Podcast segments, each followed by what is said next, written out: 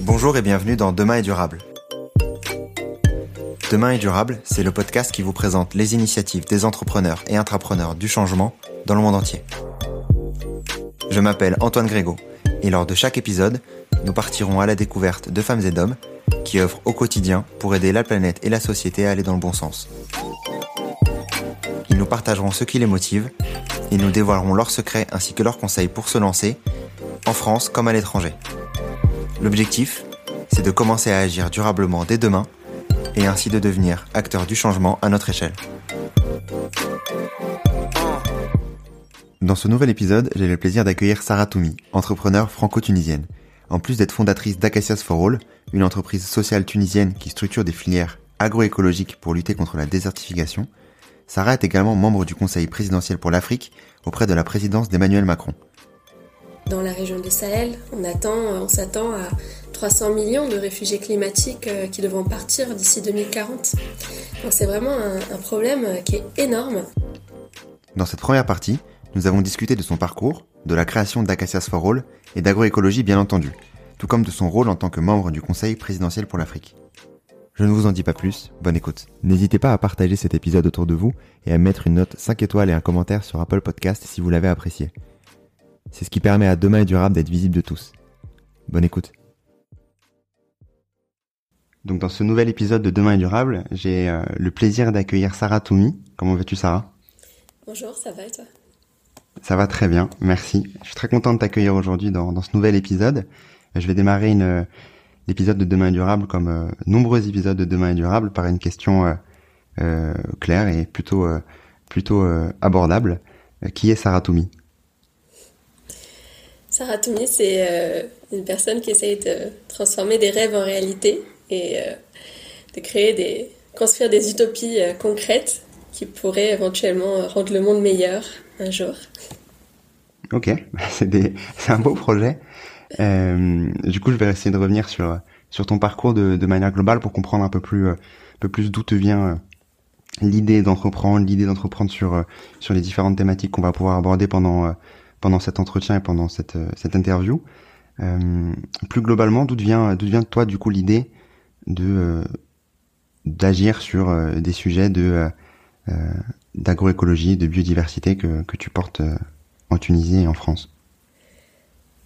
En fait, euh, j'ai la chance d'être euh, d'être ce qu'on appelle un, hybride culturel, à savoir euh, j'ai une mère bretonne et un père tunisien et je suis née à Paris. Donc en fait, j'ai été forgée par différents environnements et différents contextes et différentes cultures. Et du coup dès mon plus jeune âge, ça m'a permis de en fait de, de, mettre en comparaison ces différents environnements qui m'entouraient et, et, de me rendre compte que qu'il y avait un problème d'inégalité sur la planète et que en fait euh, la, la, la, principale source de ces inégalités c'est euh, le problème d'accès aux ressources aux ressources naturelles et donc euh, euh mes, grands-parents sont des deux côtés euh, français et tunisiens des agriculteurs et, c'est voilà un peu ça s'est transmis un peu dans mon sang ou dans mon ADN je sais pas mais cette envie de, restaurer les écosystèmes et de changer les, pratiques agricoles. Déjà en Tunisie, donc, où j'ai lancé for All en 2012, donc en, mettant en place des, filières agroécologiques. Donc c'est pas seulement accompagner les agriculteurs pour transformer leurs pratiques pour préserver et restaurer les écosystèmes et la biodiversité, mais c'est aussi les intégrer dans des, dans des chaînes de valeur qui leur permettent de, mieux gagner leur vie euh, et d'être rémunérés à juste prix pour leur travail. Ok. Sur, euh, sur Acacias on va y revenir juste après. Sur toi, l'envie du coup d'agir sur, euh, sur ces enjeux d'agroécologie, du coup, ça devient euh, concrètement de, de tes grands-parents, en tout cas de ce que tu as pu vivre en France et, en Tunisie. Euh, pourquoi t'être lancé euh, plus en Tunisie qu'en France sur, sur Acacias for en fait, je me suis lancée en Tunisie, je pense, euh, un peu parce que j'étais à une époque où je me cherchais aussi, je cherchais mon identité en tant que... J'avais 24 ans et en tant que franco-tunisienne, euh, j'étais déjà très engagée en Tunisie parce que mon père, euh, j'avais créé une association avec mon père euh, quand j'avais 11 ans. donc ça s'est fait un peu naturellement. J'étais, j'étais engagée en France, j'avais créé un incubateur de projets sociaux et environnementaux à la Sorbonne où j'étudiais. Mais j'avais l'impression qu'il y avait plus d'urgence en Tunisie, il y avait plus de finalement qu'on avait plus besoin de moi et que moi aussi j'avais besoin de partir à la rencontre de cette autre euh, partie de moi-même. Et, euh, et, je crois que ça a beaucoup motivé mon choix. Euh. Mais aujourd'hui, maintenant j'ai 33 ans et, je commence à réfléchir aussi à m'engager en France. C'est toujours important de, de s'engager où que ce soit, hein, dans tous les cas.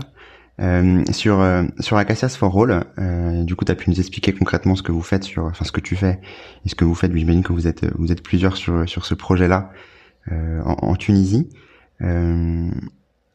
D'où vient l'idée concrètement et comment est-ce que tu as pu faire au début pour justement te lancer sur sur ce sujet? Alors, en fait, ça a été très progressif. J'ai commencé à travailler sur ces questions de désertification euh, en 2005-2006, euh, où justement j'ai. Mes grands-parents, donc tunisiens, sont, de la région de Sfax et sont des producteurs d'huile d'olive. Et donc, euh, moi, comme enfin, j'y allais chaque été, donc j'avais chaque année, d'année en année, je, pouvais observer les, changements. Parce que quand on y va quelquefois dans l'année, voilà, on peut voir des changements qui sont imperceptibles pour les gens qui vivent là-bas. Et j'ai commencé à m'intéresser à ces questions de désertification. La désertification, c'est euh, à la fois euh, l'érosion des sols euh, et le stress hydrique. Et, en 2006, c'était l'année internationale des déserts et de la désertification. Et c'est là que j'ai découvert qu'en fait, c'était pas un phénomène qui touchait que mes grands-parents à Sfax en Tunisie, mais qu'en fait, ça touche les, deux tiers des terres arables dans le monde. Donc en fait que c'est un, problème mondial euh, qui est amplifié par les changements, les réchauffements climatiques et, euh, et qui va causer euh, bah, des, des, grands problèmes socio-économiques, notamment des migrations, donc des nouveaux réfugiés climatiques. pour donner un exemple, dans la région du Sahel, on attend, on s'attend à 300 millions de réfugiés climatiques qui devront partir d'ici 2040. Donc c'est vraiment un, un, problème qui est énorme et, euh, et moi, ça m'avait, euh, ça m'avait euh, vraiment, voilà, ça, on a tous des choses qui nous passionnent, qui nous prennent aux tripes. Ça, ça a été vraiment pour moi quelque chose de très important et, et un problème que jusqu'à aujourd'hui j'essaye de, de, résoudre à mon échelle. Donc du coup, sur, sur ces sujets d'agroécologie, comment est-ce que tu es venu l'idée d'agir sur ces sujets-là plus particulièrement? Est-ce que c'est venu de, de partie de tes études notamment? euh, est-ce que tu t'es formé? Est-ce que euh, tu as lu des livres pour euh, pour te, être on dire pertinente pour pour pouvoir lancer ce type de projet? Comment est-ce que tu as fait?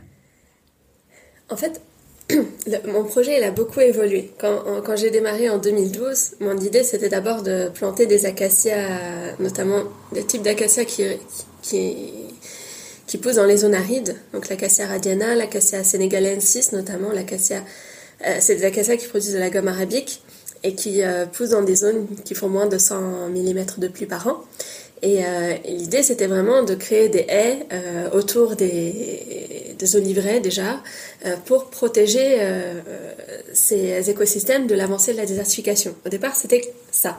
Mais en fait, confronté à la réalité du terrain, confronté aux agriculteurs, les agricultrices notamment avec lesquelles je travaillais, à des experts dans les divers domaines eau, forêt, agriculture, je me suis rendu compte qu'en fait, c'était pas suffisant. Euh, oui, il faut faire des haies, il faut euh, adopter les pratiques de l'agroforesterie, donc réintroduire les arbres et les haies dans euh, l'agriculture, mais c'est pas suffisant en zone aride, il faut aussi reconstituer les sols dégradés.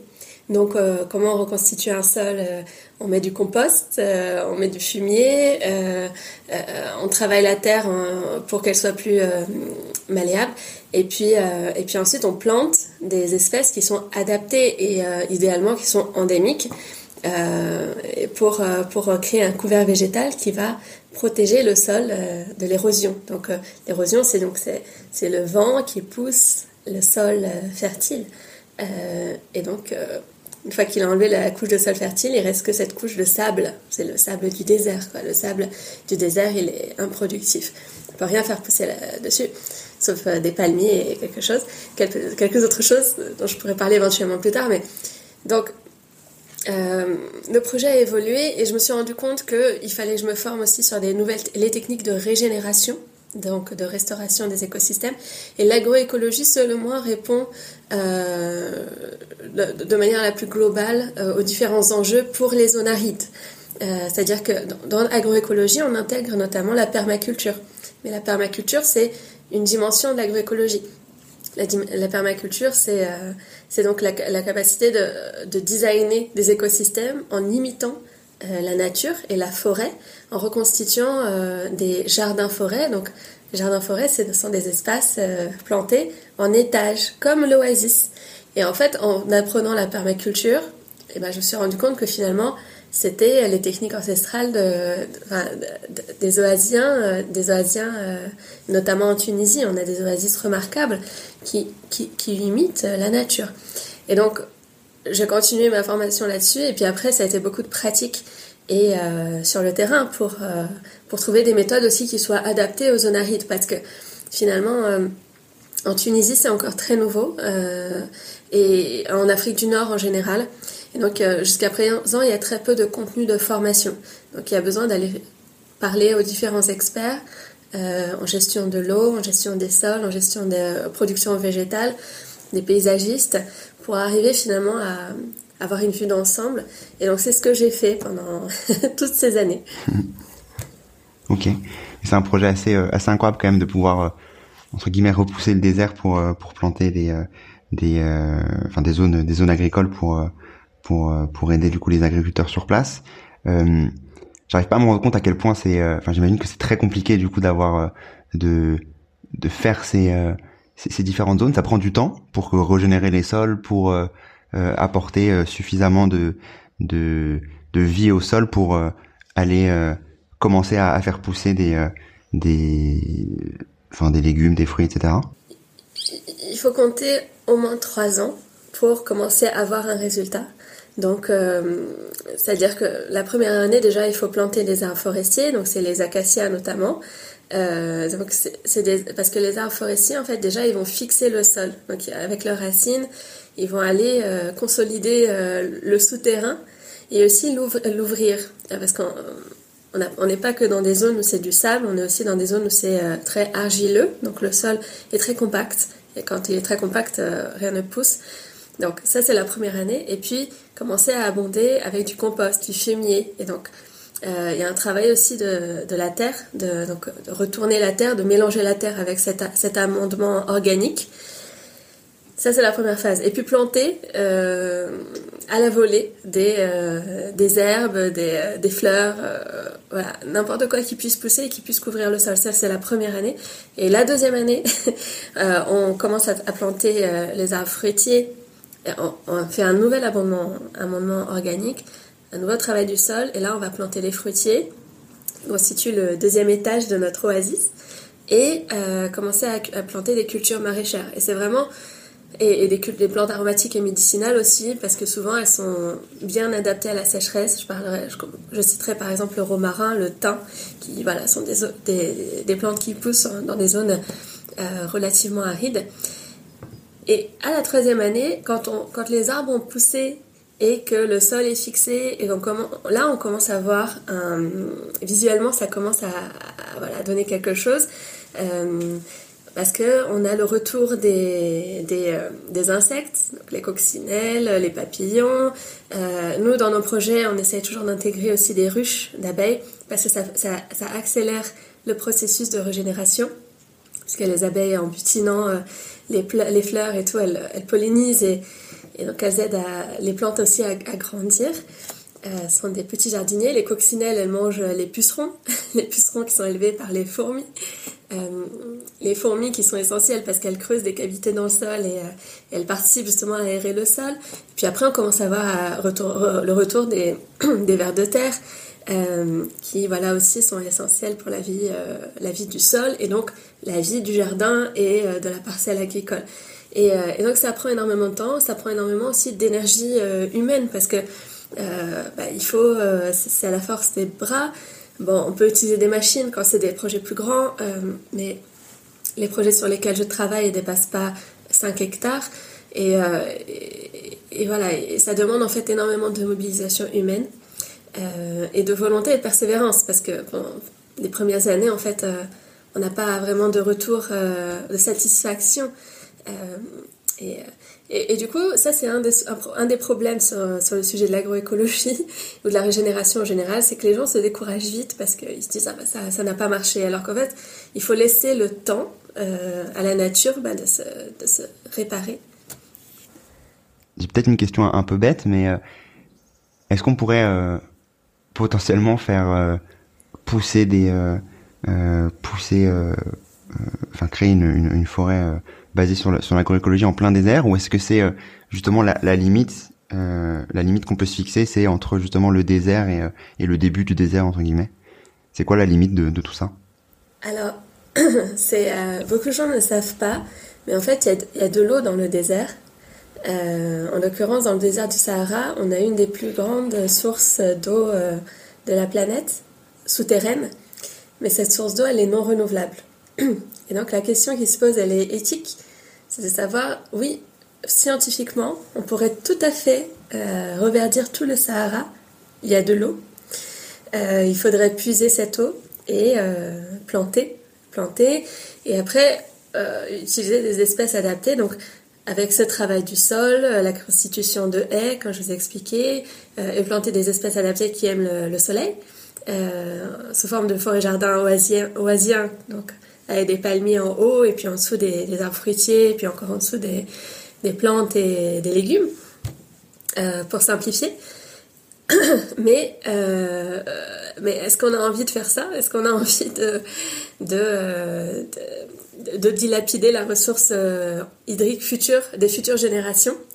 Euh, C'est une question assez difficile. Et, et je pense pas que ça soit vraiment nécessaire à l'heure actuelle d'aller conquérir le désert, mais plutôt au contraire de voir cette zone justement entre deux euh, ce qu'on appelle pour le, pour le Sahara la zone du Sahel, la zone du Sahel au sud et au nord du Sahara, qui est en fait cette zone entre deux qui est en cours de, désertification, mais euh, qui, qui euh, où il y a un vrai problème parce qu'il y a des gens qui habitent là-bas. Et donc ces, ces, personnes, elles sont touchées par, par, par, la désertification parce que ça, c'est un impact direct sur leur vie quotidienne. Donc c'est euh, les maisons qui sont régulièrement euh, recouvertes de sable. Euh, c'est c'est des pertes économiques en termes de rendement agricole. Et, et, et, et, donc là, il y a l'enjeu éthique se pose de dire là, on peut pas laisser ces gens dans, dans, dans, cette situation parce que enfin si si, non plus de si non plus un écosystème viable, ils vont devoir partir. Ils vont partir où? Et donc, ils vont mettre davantage de pression sur les ressources euh, bah, plus au nord, plus au sud, ça dépend de quel côté on se situe du Sahara. Et, là, on parle d'instabilité sociale, d'instabilité politique, d'instabilité sécuritaire. Et, euh, et, donc, pour moi, c'est, je pense que c'est essentiel de justement de restaurer cette bande-là du Sahel, au nord comme au sud, à travers les, techniques de régénération justement pour, euh, bah, pour offrir à ces populations et à euh, aux générations futures qui vont, enfin, leurs descendants, la possibilité de, de, préserver leur écosystème, de préserver aussi leur culture, la culture qui est associée à leur lieu de vie, à leur environnement, à leur région, et puis euh, de continuer à vivre dignement. voilà. Et, là, on voit bien que le, les projets de restauration des écosystèmes en zone aride euh, dépassent euh, l'écologie ou dépassent l'économie quand vraiment on parle de questions d'éthique en fait euh, sur, l'avenir de la planète et, de la population humaine. Oui, totalement. Et sur, ces zones du Sahel, lorsque vous allez pouvoir au bout de trois ans aller aller créer des, des, des forêts des forêts jardins comme tu comme tu l'indiquais euh, quelle quantité d'eau il y a besoin? Est-ce que c'est de l'eau euh, naturelle, euh, naturellement qui vient des pluies, qui arrive à du coup maintenir ces forêts jardins, ou est-ce que il faut vraiment un apport fort d'eau sur sur ces sur ces parties-là? Alors le, problème de ces zones-là, c'est que justement, il n'y a, a quasiment pas de pluie. Donc, on est obligé de puiser de l'eau. On est obligé d'utiliser de, d'utiliser des systèmes d'irrigation d'appoint. Et donc tout l'enjeu aussi, c'est de choisir les espèces qui sont les moins consommatrices en eau pour pouvoir économiser la ressource et pour avoir finalement un ratio eau vs enjeu, enfin intérêt environnemental, économique et social qui soit équilibré. C'est pour ça que, par exemple, on va limiter euh, le nombre d'arbres à l'hectare, par exemple, à 600 arbres par hectare. Euh, alors que dans des zones euh, tropicales ou dans des zones même méditerranéennes, on peut aller facilement jusqu'à 1200 arbres à l'hectare. Mais là, donc, vu les conditions climatiques, on se, limite et on choisit que les espèces les moins consommatrices en eau qui arrivent finalement à l'hectare à l'année une consommation d'environ 400, 400 mètres cubes d'eau par an. Ce qui est en fait euh, dix fois inférieur euh, à ce qui se fait dans l'agriculture conventionnelle, où on est plutôt à 4000 m3 d'eau par an. Donc tu as, démarré du coup à Cassas for en 2012. Qu'est-ce que tu as fait ensuite par la suite? Et euh, comment tu te retrouves après, je crois que c'est en 2017, sur, pour, pour, en membre, membre du conseil présidentiel pour l'Afrique Comment est-ce que ça se passe du coup ce dire ce switch, mais cette évolution, est-ce qu'elle est venue naturellement, est-ce que c'est venu par par, par, par hasard Comment ça, s'est passé? Euh, on va dire que c'était un hasard. Euh, le hasard fait bien les choses. Euh, donc, moi, j'étais en Tunisie de 2012 à 2017. J'habitais dans, dans, un village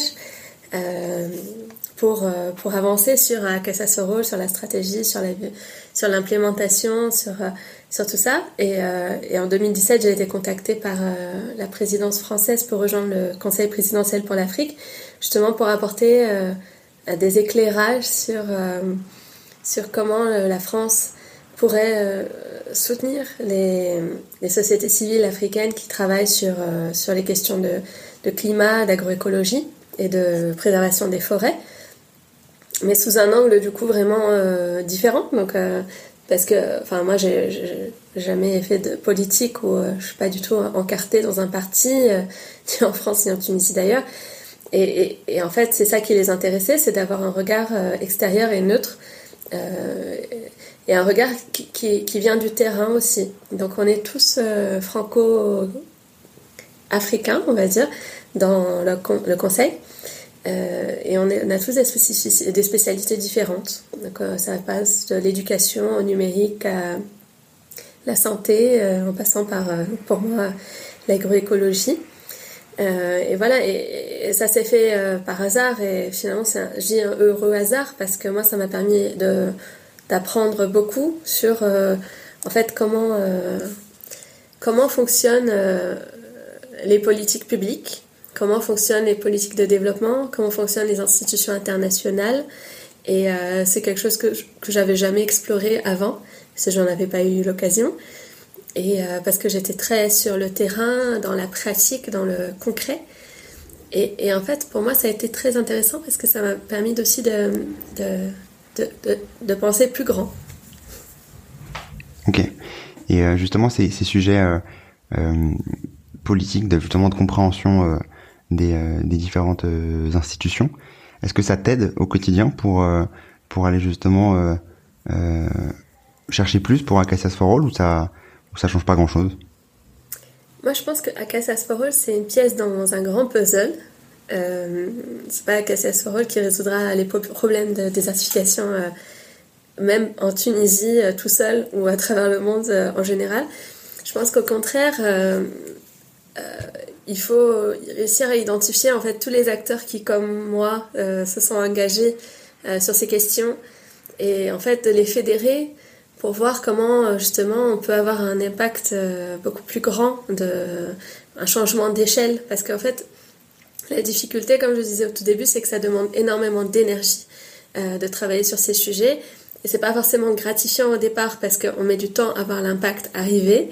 Euh, et les gens se découragent euh, assez vite en général.